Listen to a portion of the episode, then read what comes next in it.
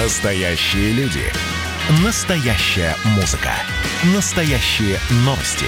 Радио «Комсомольская правда». Радио про настоящее.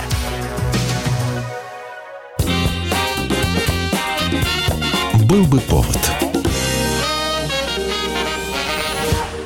Здравствуйте, я Михаил Антонов, и эта программа «Был бы повод». 18 июля на календаре и рассказ о событиях, которые происходили в этот день, но в разные годы, ждет вас сегодняшней передаче.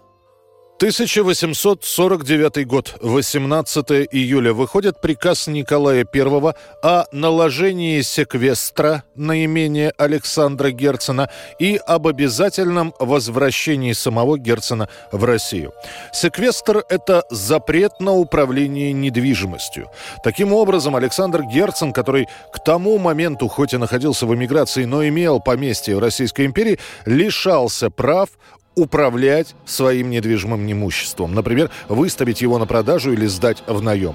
А вскоре вообще имущество Герцена будет арестовано, причем не только его, но и его матери. Этот указ царя как будто запустит цепную реакцию трагических событий, которые начнут преследовать Герцена. Он так и не вернется в Россию, станет иммигрантом. Даже несмотря на несколько писем с требованием возвратиться на родину, Герцен просто их проигнорирует.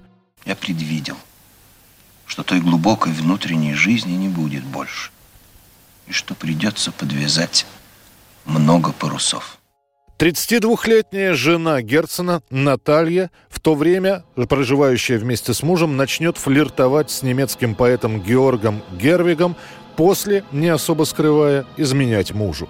Родившуюся в 1850 году дочку Герцена многие историки предпочтут считать дочерью Гервига – а не русского писателя.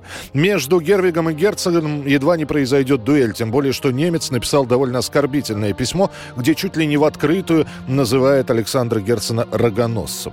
Но Александр Иванович от вызова уклонится.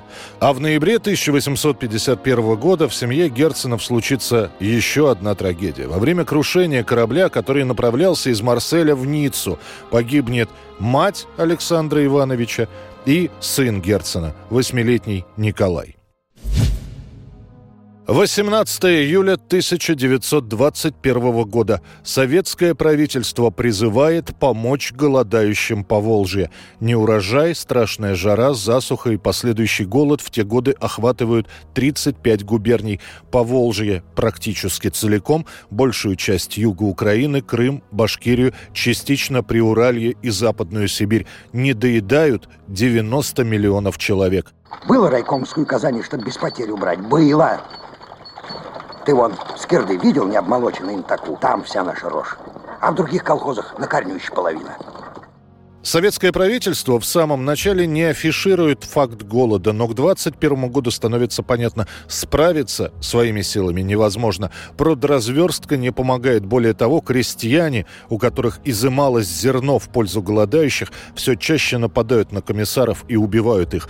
Начинают поступать донесения о крестьянских волнениях. Вначале за помощью обращается к Западу даже не государство, а советские писатели. Максим Горький отправляет в Запад западные газеты телеграммы с просьбой о помощи.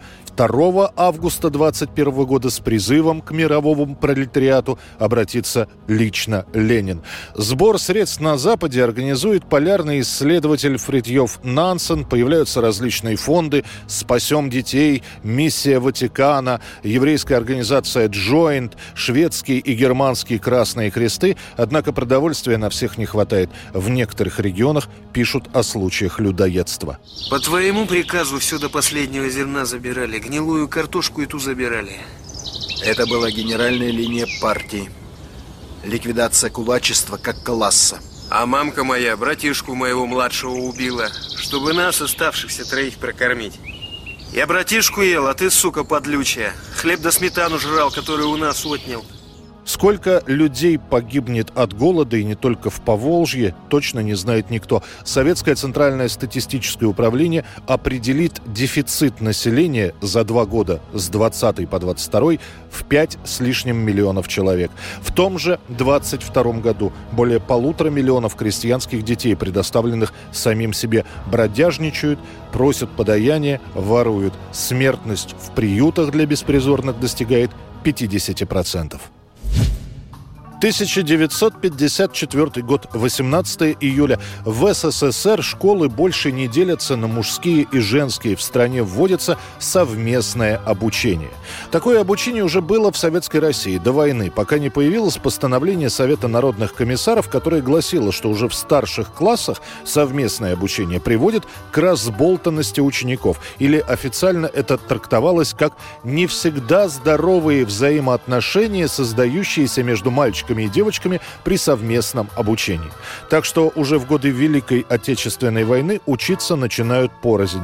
Правда, это касалось только более-менее крупных городов. Поселковые и деревенские школы просто не имели такой возможности разделить класс по гендерному признаку. Мужские школы, учитывая, что страна нуждалась в инженерах, ученых и строителях, обеспечивалась всем необходимым оборудованием для лабораторных исследований по физике, химии и биологии. После войны Совет министров министров принимает решение, что в мужских заведениях некоторые предметы должны преподаваться на иностранном языке. Всем учителям английского, немецкого и французского увеличивают зарплаты на 50% относительно обычных ставок.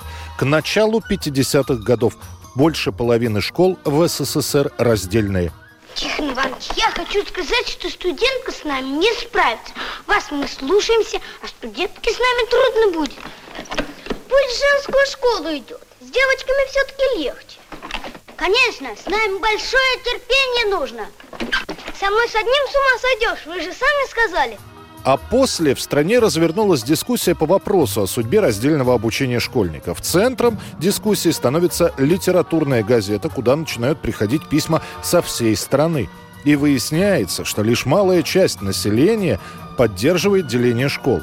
Все это приведет к тому, что в 1954 году появится постановление министров СССР, которое полностью упразднит раздельное обучение. 1968 год, 18 июля. После съемок в двух игровых художественных фильмах Джон Леннон, Пол Маккартни, Джордж Харрисон и Ринго Стар пробуют себя в жанре мультипликации. Сначала в Великобритании, а после по всему миру проходит премьера мультфильма «Желтая подводная лодка». Зрители идут в кино, чтобы посмотреть на нарисованных битлов и послушать музыку с нового альбома. Но многие оказались не готовы воспринимать необычную мультипликацию. Поэтому мнения зрителей того времени разделились. Одни говорили, что это шедевр, опередивший время, другие писали, что сидели на показе с закрытыми глазами, слушая только песни ливерпульской четверки. Это была программа «Был бы повод» и рассказ о событиях, которые происходили в этот день, 19 июля, но в разные годы. Очередной выпуск завтра. В студии был Михаил Антонов. До встречи.